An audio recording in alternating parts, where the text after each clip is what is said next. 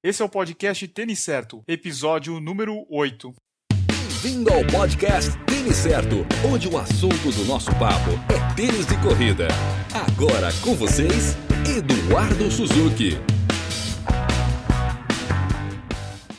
E aí, pessoal, aqui é o Eduardo Suzuki e a gente está começando o podcast Tênis Certo. Hoje eu converso com o Rafael Dagaz, da Skechers. Ele vai falar um pouco da marca e também sobre os modelos atuais da linha Performance. Oi, Rafael, tudo bem? Tudo jóia, Eduardo, com você? Tudo bem. Fala um pouquinho pra gente qual que é a sua função na Skechers e quanto tempo você trabalha com a marca. Bom, eu, aqui na Skechers eu trabalho como coordenador de marca e eu atuo nas áreas de comunicação, principalmente, PR, né, das relações públicas, da social media, incluindo também nessa história o marketing esportivo. Eu trabalho já aqui há três anos. Legal. A Skechers é bem conhecida lá fora, mas aqui no Brasil ela chegou mais recentemente, né? Quanto tempo a Skechers já está aqui no Brasil? A Skechers Brasil foi uma das primeiras subsidiárias no mundo. Uh, a gente está há oito anos aqui no Brasil. Só que nesses oito anos a gente, a gente conta de fato com ação de marketing, com posicionamento de marca a partir de 2012 para cá, ou seja, três a quatro anos.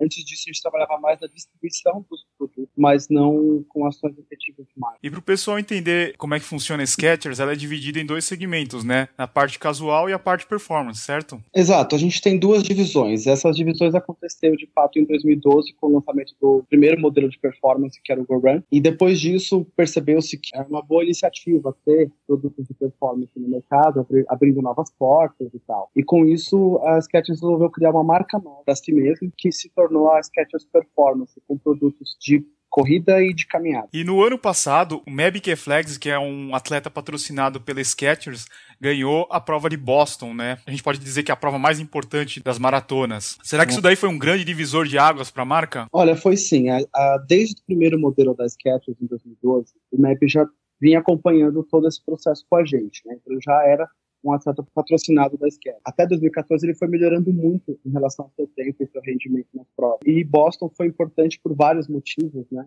Ganhou destaque por depois de 30 e poucos anos, pela primeira vez um americano ganhou essa prova, né? E no ano seguinte ao atentado que houve em Boston em 2013, né? Deve se lembrar aí quando uma explosão de uma bomba, muitos feridos, enfim, teve um significado muito importante. Então, essa prova ela ganhou um destaque ainda maior e a vitória do MEB maior ainda, né? E com isso foi levando a Skechers junto.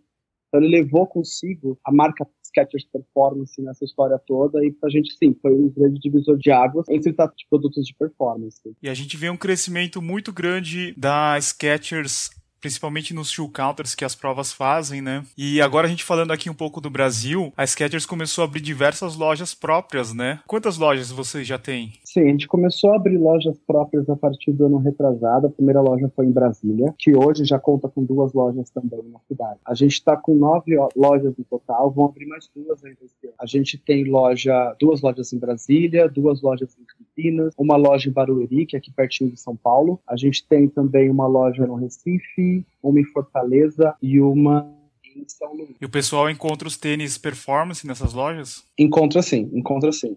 Na verdade, as lojas Skechers elas são bem interessantes. Elas precisam seguir um padrão internacional. Com isso, elas têm, além dos produtos de performance que já conheço todos, muitos outros produtos que são exclusivos de toda a linha, desde performance até o casual também.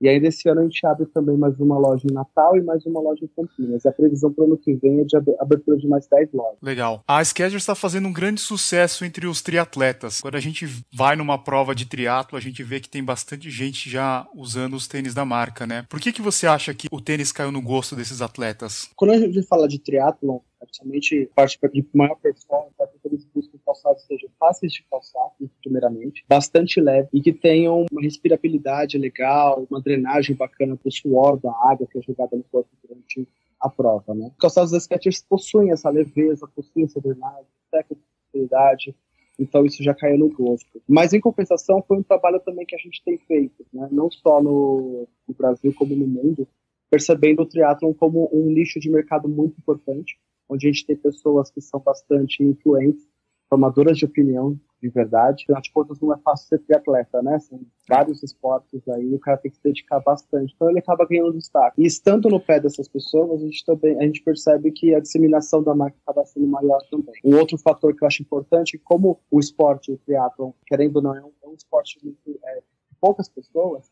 então a informação ela vaza muito mais fluidez, né? Então a Skechers acabou ganhando mais espaço do que a conta disso. É, recentemente eu fiz uma avaliação do Skechers Go Run 4 e eu falei que esse modelo deve cair no gosto dos brasileiros, né? Principalmente porque houve uma mudança do design dele com relação à versão anterior. Ele ganhou uma cara assim de um tênis mais veloz, né? Como você já começou a falar dos tênis atuais, vamos falar um pouco sobre a linha 2015 da Skechers. Quais são os modelos atuais que a gente encontra? Bom, a gente lançou agora recentemente os quatro modelos principais, que é o Go Run 4 edição, Goran Ride 4, Gourmet 3 e o Goran Ultra 2. Esses quatro modelos já podem ser acompanhados aqui no Brasil. Muitas lojas parceiras nossas já estão. O principal, acho que o diferencial que eles trazem, vai, uma tendência que é de todos eles, que é trazer um pouco mais de estabilidade para a corrida, né?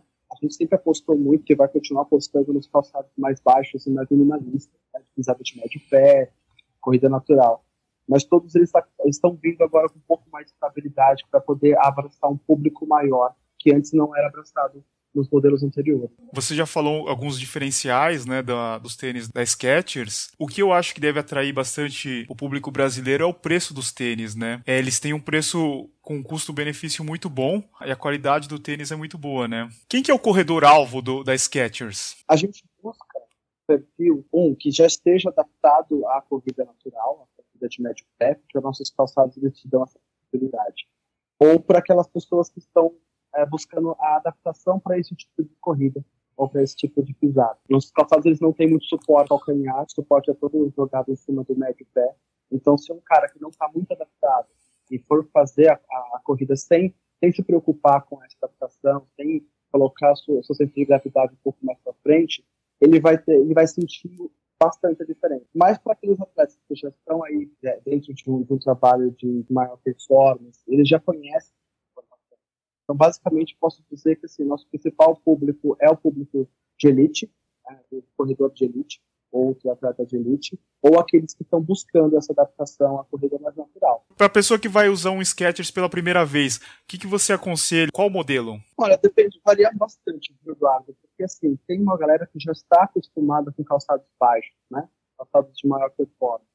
Então, o Goran, por exemplo, ele vai muito bem nesse caso. Ele é um calçado baixo, ele é um calçado veloz, ele tem pouquíssimo peso, super flexível, então ele vai agregar super bem aí. Mas para aquelas pessoas que gostam de um pouco mais de amortecimento, a gente tem a opção Ride 4 ou do Goran Ultra 2.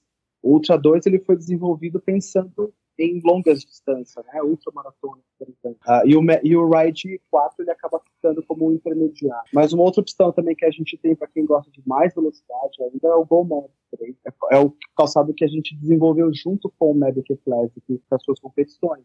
Também tem caído no gosto do brasileiro. E, é muito bom ver. Foi engraçado no episódio 6 do podcast, eu conversei com o Sérgio Rocha, daí ele citou o Go Run 4, daí ele falou um tênis de uma outra marca. Se a pessoa usar o Go Run 4, ela não vai querer voltar atrás para um tênis pesado, né? Posso te falar que o Go Run 4 é um dos melhores tênis que eu usei esse ano, porque é um tênis confortável, flexível, mas não é aquele flexível molengão, né? E eu, eu, concordo com a opinião dele. A pessoa, quando usa um tênis desse, para voltar para um tênis pesado é muito difícil. A gente costuma dizer no bordão, né? Quem experimenta não, não troca mais. É. E que serve não só para os nossos calçados de, de, performance, mas também para os calçados de, da linha casual, que seguem a mesma tendência de leveza e flexibilidade. Uhum. Mas o que a gente percebe é que a gente tem um calçado com uma, uma, baita tecnologia super bacana, material super leve e flexível, que é o Resalite, que é um material que é feito solar. Então, ele agrada, porque além de ter resposta, a retorno de energia, ele também é leve, flexível e confortável. Rafael, quem tiver alguma dúvida e quiser entrar em contato com a Skechers, como faz? Bom, a gente está nas redes sociais, a gente tem página no Facebook, no Instagram e no Twitter. É só buscar lá como Skechers Performance Brasil ou Sketchers Go BR, que vai encontrar a gente. A gente também tem o saque uh, que tira bastante dúvidas em relação aos produtos que a gente tem. É, o e-mail é saque.sketchers.com uh, ah, e o telefone também está liberado para a galera usar também. É o 11 aqui de São Paulo, 3894-4100. Tá legal, eu vou deixar todas essas informações na descrição do post. E Rafael, obrigado aí por aceitar o convite para participar desse podcast. Eu acho que as informações foram super boas e o pessoal vai gostar muito de usar os tênis da Skechers. Valeu aí. Ah, que bom, eu que agradeço. O programa tá, tá bem legal, um programa novo, está precisando desse trabalho diferenciado que você tem feito. Obrigadão mesmo, te agradeço. Valeu, obrigado. Um abraço. Esse foi o episódio 8 do podcast Tênis Certo. Eu conversei com o Rafael Dagás da Skechers. Se você gostou do episódio, não deixe de assinar no iTunes ou no Stitcher. É só você buscar por Tênis Certo e assinar. E se você puder deixar um review, você vai ajudar bastante. Se você já estiver escutando esse podcast no iTunes, não deixe de visitar o blog, que é o têniscerto.com. Lá eu posto avaliações de tênis, notícias do mercado running e vídeos de unboxing. De novo, é têniscerto.com. E quando você estiver no blog, é muito importante você assinar a newsletter. Assim você recebe todas as novidades direto no seu e-mail. Siga o Tênis Certo no Facebook, no Twitter e no Instagram. E semana que vem tem um episódio novo. Então uma ótima semana para vocês. Valeu, abraço a todos.